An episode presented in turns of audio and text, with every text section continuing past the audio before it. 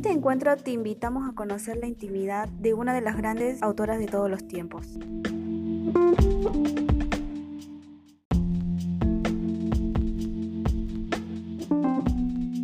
Su obra es sinónimo de feminismo y transgresión, la inauguración de una literatura escrita por mujeres.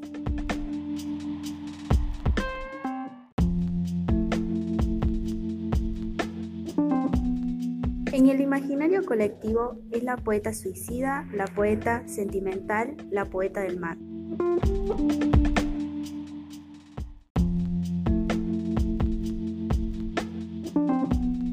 Le damos la bienvenida a Alfonsina Storni en el aniversario número 25 del Enton 21.